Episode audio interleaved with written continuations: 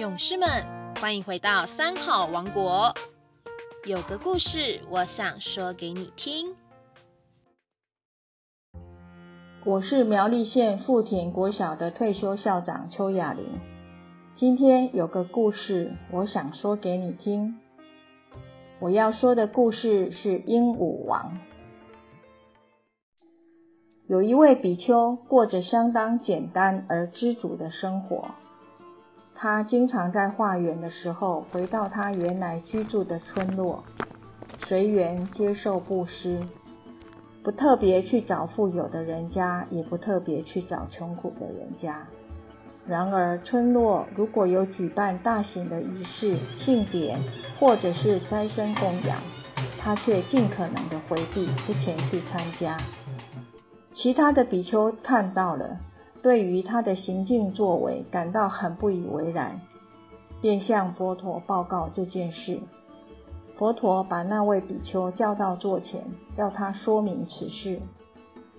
那位比丘说道：“我虽然常去自己熟悉的地方托钵，却不在于食物的美味与否，只要足够了，我就离开。”佛陀听了以后，便赞叹他的少欲知足。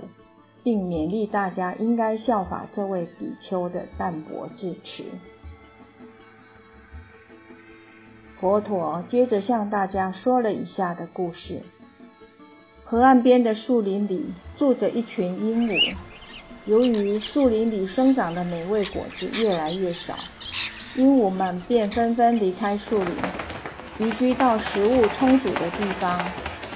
最后只留下鹦鹉的国王独守树林。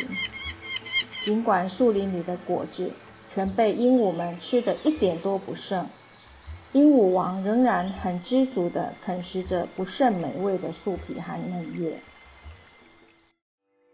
第四天知道了，想考验他的德性，便运用神通，让所有的树木全部枯萎。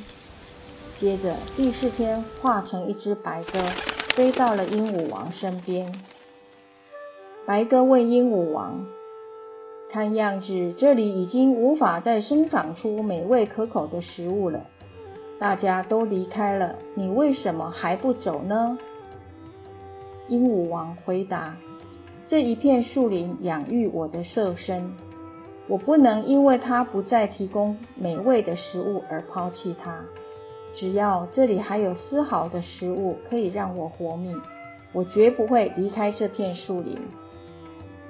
第四天听了以后大为感动，马上恢复自己的身份，并施以甘露水，令这片树林再度回到以往以前的繁茂。